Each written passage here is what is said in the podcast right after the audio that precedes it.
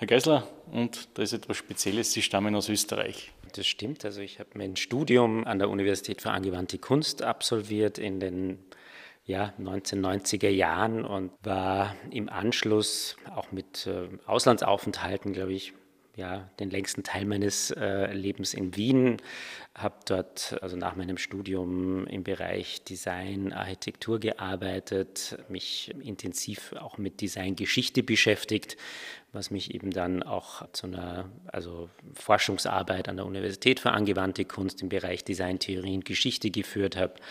Und mir war es immer ein Anliegen, nicht nur Designobjekte zu gestalten, sondern vor allen Dingen auch die Qualität von Design zu vermitteln, weshalb ich dann auch nochmal eben in diesen Bereich des Kuratierens äh, gekommen bin und ähm, ein großes Projekt, das ich für Wien gemacht habe, äh, zusammen mit Lili Hollein, der jetzigen Direktorin des MAC, und Tulga Beile, die jetzige Direktorin des Museums für Kunst und Gewerbe in Hamburg. Wir haben 2006, 2007 die Vienna Design Week gegründet. Herr Geisler, kommen wir auf das Kunstgewerbemuseum hier im Schloss Pilnitz zu sprechen. Welche Objekte kann der Besucher hier sehen? Was sind hier Schwerpunkte? Der Besucher kann hier eigentlich die Gestaltungs- oder Designgeschichte von über 300 Jahren wahrnehmen. Wir haben ein Spektrum sogar also mit Gebrauchsgegenständen aus dem Mittelalter bis in die Gegenwart. Also wir sammeln kontinuierlich weiter weil wir eben ja gestaltete Objekte mit höchstem Anspruch hier sammeln wollen.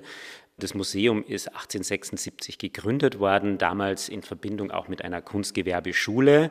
Und die Sammlung war grundsätzlich als Studiensammlung gedacht. Das heißt, die Studierenden, die sich zu Entwerferinnen in allen industriellen Bereichen, ob das Textil, Glas, Keramik, Metall war, ausbilden ließen, sollten hier an historischen Objekten sowohl Formsprache lernen, aber auch Konstruktion, Technologien und dergleichen und sich einfach auch im Geschmack weiterentwickeln. Dieses Konzept hat sich über die letzten 150 Jahre natürlich auch verändert. Unsere Sammlung hat sich erweitert. Durch geschichtliche, politische Veränderungen hat unsere Sammlung auch höfisches Inventar in die Sammlung aufgenommen, unter anderem eben auch Musikinstrumente, aber auch ganze Schlossausstattungen. So haben wir jetzt einen Schwerpunkt eben in diesem Bereich 18. bis 19. Jahrhundert, was Inneneinrichtungen anbelangt äh, und andererseits aber 20. Jahrhundert und die Gegenwart im 20. Jahrhundert vor allen Dingen die komplette Möbelproduktion auch der deutschen Werkstätten Hellerau. Das ist ja ein wichtiger Meilenstein der auch internationalen Designgeschichte mit der Gartenstadt, aber eben auch einem reformistischen äh, Ansatz in der Wohn- und Lebensgestaltung. Und das, äh, wie sich das in Möbeln, Objekten ausdrückt, äh, lässt sich sehr gut anhand unserer Sammlung ablesen. Jetzt sind wir in einem Trakt, der Kaisertrakt heißt, denn hier gibt es auch einen Bezug zu einem österreichischen Kaiser. Genau, das sind die sogenannten Kaiserzimmer. Also Sachsen hatte keinen Kaiser, lediglich einen König.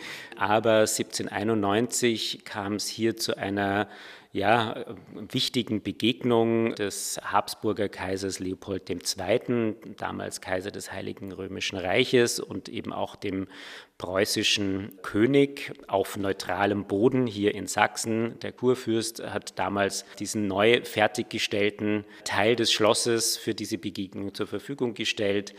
Die Einrichtung, die damals 1791 fertiggestellt wurde, ist natürlich auch ein Zeitdokument dieser Epoche und in diesem Trakt wird äh, eben Design um 1800 ausgestellt, sowohl mit dem Schwerpunkt Sachsen, aber auch international und grundsätzlich wie auch diese Hinwendung oder diese, dieses Aufgreifen der antiken Formensprache. Wer nun Gusto bekommen hat, sich diese Objekte in Schloss Pillnitz anzusehen, hat jeweils von Mai bis Ende Oktober hier im Schloss Pillnitz in der Nähe von Dresden die Chance dazu.